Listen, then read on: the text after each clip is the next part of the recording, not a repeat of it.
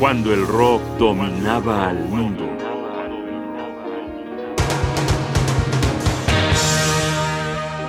Cuando Pete Townsend llegó solo.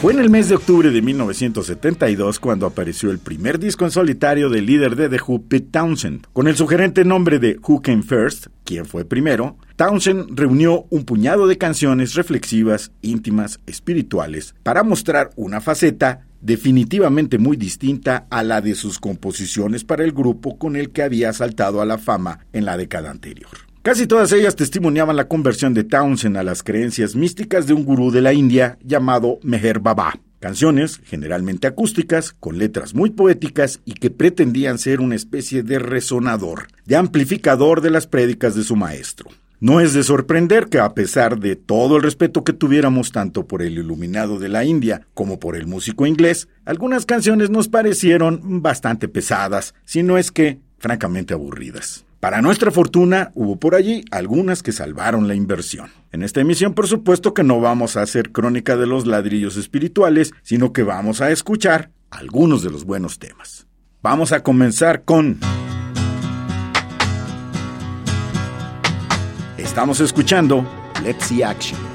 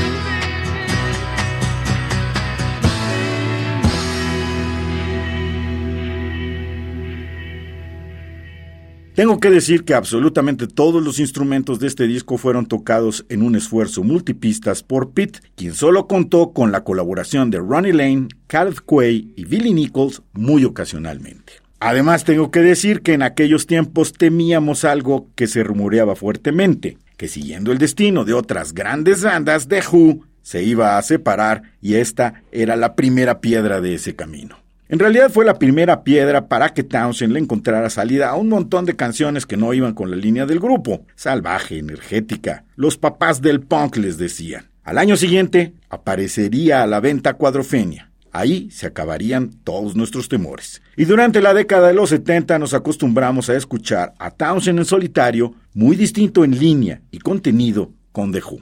Para terminar esta emisión, escuchemos una canción que pronto se colaría, como la anterior, al repertorio de The Who, Pure and Easy.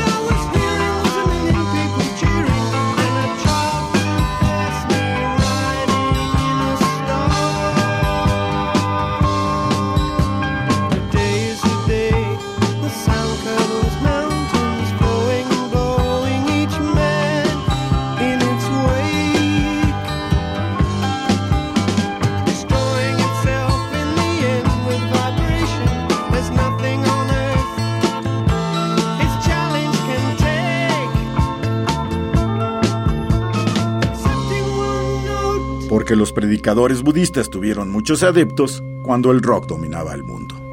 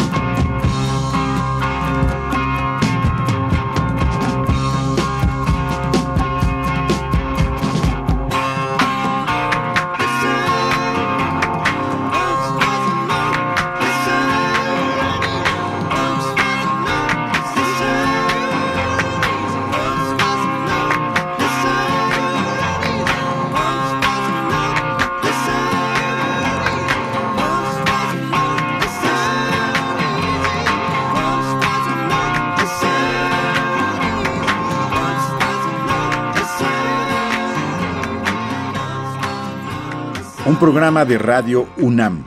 Producción y realización Rodrigo Aguilar, guion y conducción Jaime Casillas Ugarte.